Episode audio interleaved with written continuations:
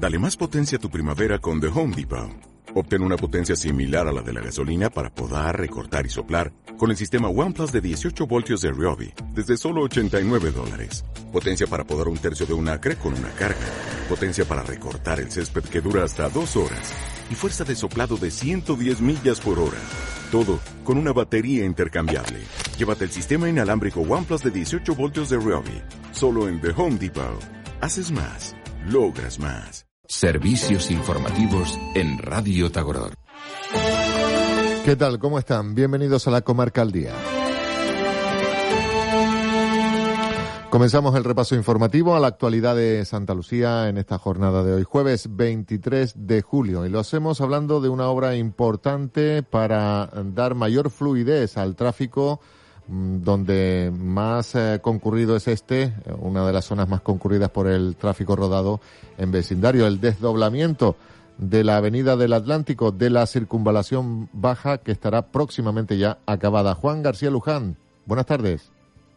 Hola, buenas tardes. Las obras de construcción de dos nuevos carriles en dirección norte, en la circunvalación baja, entre la rotonda que conecta con la bajada a Pozo Izquierdo y la rotonda del Centro de Salud Doctoral van a buen ritmo y podrán finalizar la última semana de agosto. Así lo dijeron hoy tanto técnicos municipales como representantes de la empresa que ejecuta la obra al alcalde de Santa Lucía, Santiago Rodríguez, al concejal de Obras Públicas Francisco García y al edil de Mantenimiento y Almacén Municipal Marcos Rufo que visitaron esta mañana las obras para interesarse por las marchas de las mismas. Los dos nuevos carriles en dirección norte cubren una distancia de unos 450 metros. Estas obras fueron licitadas por 750.000 euros, pero al final se adjudicaron por 550.000. Esta obra está financiada por el Cabildo de Gran Canaria y esos 200.000 euros de diferencia se van a invertir en la red de saneamiento del suelo industrial. Santiago Rodríguez, alcalde de Santa Lucía, destacaba durante la visita a la obra la mejora de las conexiones que va a significar la puesta en marcha de estos dos nuevos carriles. Santa Lucía con esto da un paso muy importante hacia adelante para facilitar lo que es la comunicación de todos los ciudadanos del municipio y aquellos que nos visitan, tanto a la zona de deporte náutico o de vela y a la playa principal de, de Pozo Izquierdo, como para enlazar a cualquier otro barrio pueblo de nuestro municipio, incluso con la, con la autopista de la Gran Canaria 1. Yo creo que esto es una obra que nos tenemos que felicitar que todos los santaluceños eh, vamos a disfrutar, yo creo que a partir de finales de agosto aproximadamente. ¿no? El concejal de Obras Públicas y primer teniente de alcalde, Francisco García, destacó que la ejecución de estas obras, su puesta en marcha también, es fruto de las buenas relaciones que existen entre el actual grupo de gobierno del Cabildo de Gran Canaria y el del Ayuntamiento de Santa Lucía. Con esta intervención vamos colmatando la circunvalación al municipio de Santa Lucía. Esta actuación se consensuó con las buenas relaciones políticas que existen en este momento con el Cabildo de Gran Canaria y la Consejería de Industria ha financiado el 100% esta obra. Una obra que su presupuesto de licitación fueron 750.000 euros y la publicación fueron 500, pero también esta consejería nos ha permitido que el, ese sobrante de dinero se quede en Santa Lucía y se intervenga en esta misma zona en otra actuación. En este caso vamos a cambiar la red de saneamiento que atraviesa todo el suelo industrial porque estaba dando problemas hasta muy recientemente y de esa manera también se colmata prácticamente la totalidad de la red principal de saneamiento del municipio de Santa Lucía que viene paralela a la circunvalación baja. El concejal de Mantenimiento y Almacén Municipal y segundo teniente de alcalde, Marcos Rufo, destacó la mejora de las comunicaciones que suponen estos dos nuevos carriles que se incorporan a la circunvalación baja. Contento porque va a buen ritmo la, las obras y bueno, creemos que a finales de agosto, principios de septiembre ya podremos disfrutar de, de, esta, de este desdoblamiento que como bien comentaba antes el alcalde, pues va a ayudar mucho a facilitar la circulación de, de zonas como puede ser eh, Pozo Izquierdo o la zona del Doctoral Casco o Sardina, quitar el peso del tráfico a lo que es el centro vecindario. Las obras licitadas, como decíamos, por 550.000 eh, euros a la empresa Hermanos Tito van a buen ritmo y se van a cumplir los cinco meses de ejecución que pone el cartel que está a la entrada de las mismas. Juan, muchísimas gracias por la información. Buena tarde.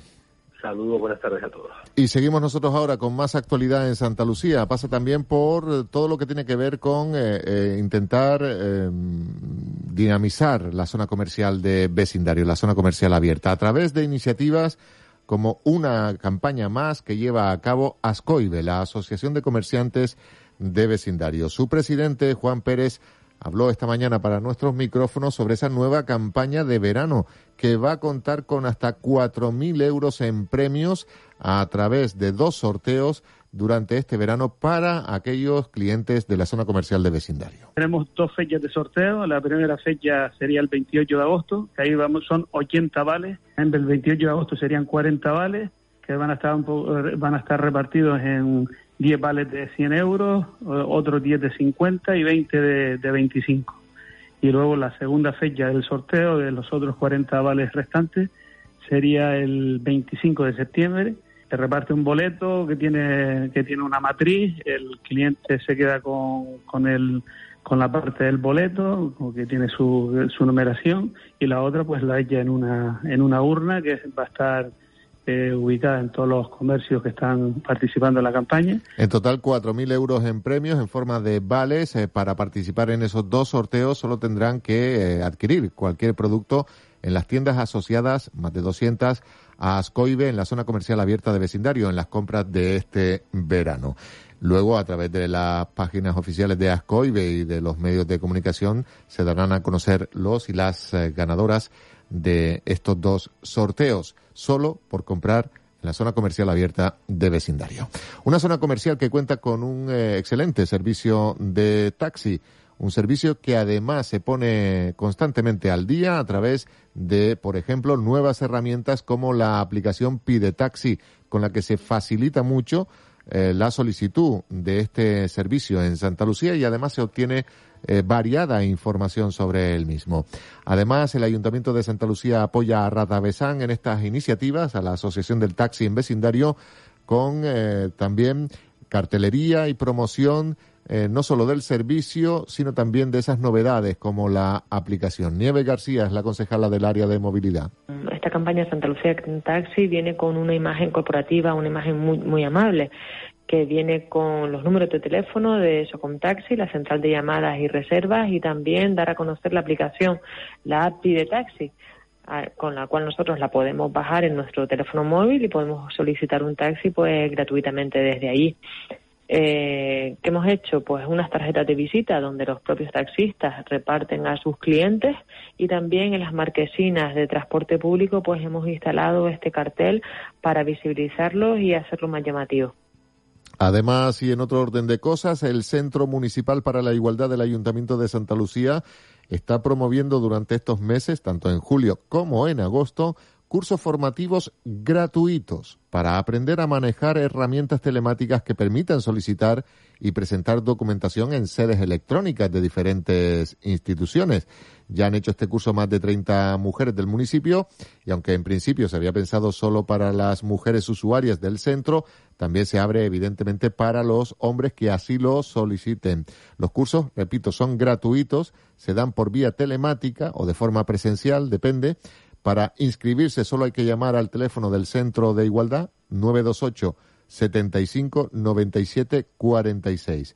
Un profesional informático va a dar este tipo de formación en la que se aprende, por ejemplo, a obtener el PIN y darse de alta en la administración electrónica, el certificado de servicio de empleo público estatal, el SEPE, el certificado de vida laboral, el número de eh, seguridad social o herramientas para solicitar a través de Internet, por ejemplo, el ingreso mínimo vital o renovar la tarjeta de desempleo. Repito que quien lo desee, quien desea hacer este curso de forma gratuita, puede solicitarlo simplemente llamando al 928 75 97 46. Dejamos aquí el repaso a la actualidad informativa de Santa Lucía. Un alto en el camino y volvemos con noticias de otros municipios. Vuelve el campeonato de fútbol 7 aficionado y fútbol 11 veterano de Santa Lucía con la temporada 2020-2021 del 12 de octubre al 30 de junio. Si te gusta el fútbol, crea tu equipo e inscríbete en la modalidad que prefieras hasta el próximo 11 de septiembre. Y si ya disputaste el campeonato la pasada temporada, confirma tu equipo para la 2020-2021 antes del 31 de julio. Campeonato de Fútbol 7 aficionado y Fútbol 11 veterano de Santa Lucía. Consulta toda la información en nuestra página web www.fv7santalucía.com. Servicios informativos en Radio Tagoror. Vamos con el repaso aparte de la actualidad de Telde a través de la publicación digital Telde Actualidad. Un molino del siglo XIX ha sido ya desguazado en Telde y otro lucha por evitarlo. El Ayuntamiento de Telde ha desmantelado por riesgo de caídas un molino del siglo XIX que estaba junto a la Gran Canaria 1, a la altura de Mar Pequeña, mientras que la familia Calderín, propietaria del que queda en pie, pide ayudas para su protección. El alcalde Héctor Suárez introduce cambios en el gabinete de prensa municipal. El alcalde promoverá a corto plazo cambios en ese gabinete municipal de prensa que conllevará al menos la baja de una asesora y su relevo por otra profesional del ramo, según ha podido saber este diario Hotel de Actualidad. Por otra parte, un coche pierde los frenos y provoca una colisión en cadena en Melenara.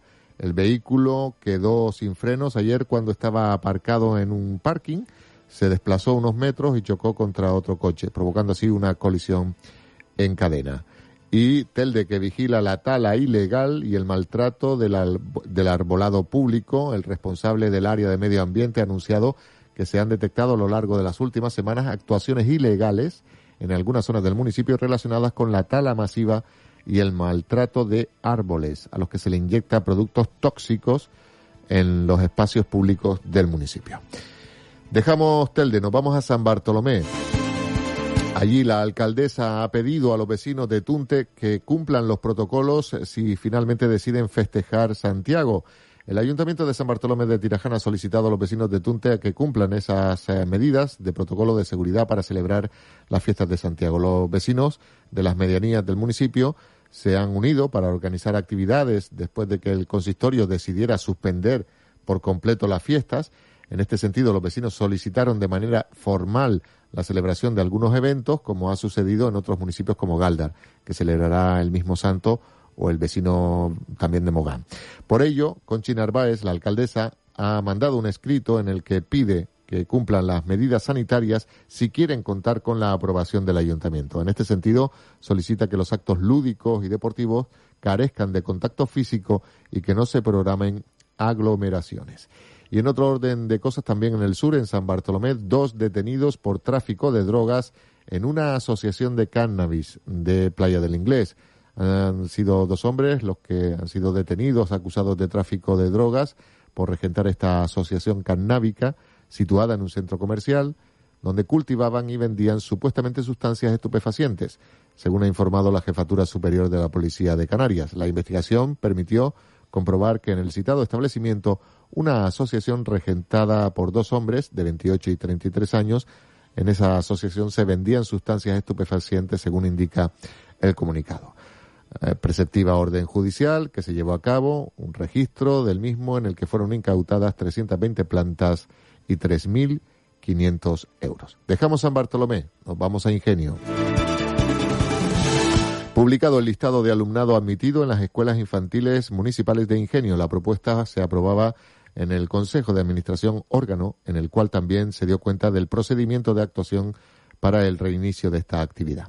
Una avería externa dejó ayer inactivo el teléfono del Ayuntamiento de Ingenio y cita eh, también anoche con las exposiciones etnográficas que trae el Festival Internacional Villa de, de Ingenio. Dejamos Ingenio y nos vamos a otra villa, a la de Agüimes. La empresa tinerfeña Roen Maquinaria se instala en la zona industrial de Arinaga. Por otra parte, ha abierto el plazo de inscripción para el Raid Virtual Playa de Arinaga 2020. Es eh, un raid que se va a desarrollar, se va a volver a celebrar este verano a pesar de las circunstancias adversas.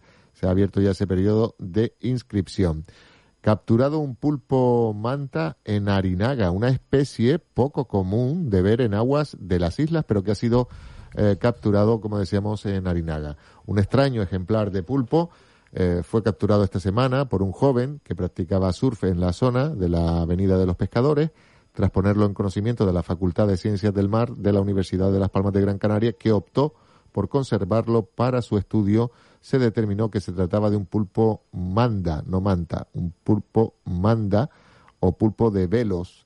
Ejemplares de esta especie, según una información publicada por el Canarias 7 en mayo del año pasado, han sido vistos hasta en una decena de ocasiones en los últimos 15 años. Pero no es nada habitual. Sí, creo que es pulpo manta, ¿no? Por las características de, eh, que ofrece este animal. Agüimes rehabilitará el Hotel Rural Villa de Agüimes, una noticia que ya conocíamos en la jornada de ayer. Con esa información llegamos al final de este espacio, la comarca al día. Como siempre, agradeciéndoles la atención que cada día nos prestan. Volvemos mañana con toda la programación matinal. Les habló Marco Viera. Hasta entonces. Servicios informativos en Radio Tagoror. Radio Tagoror. FM 107.0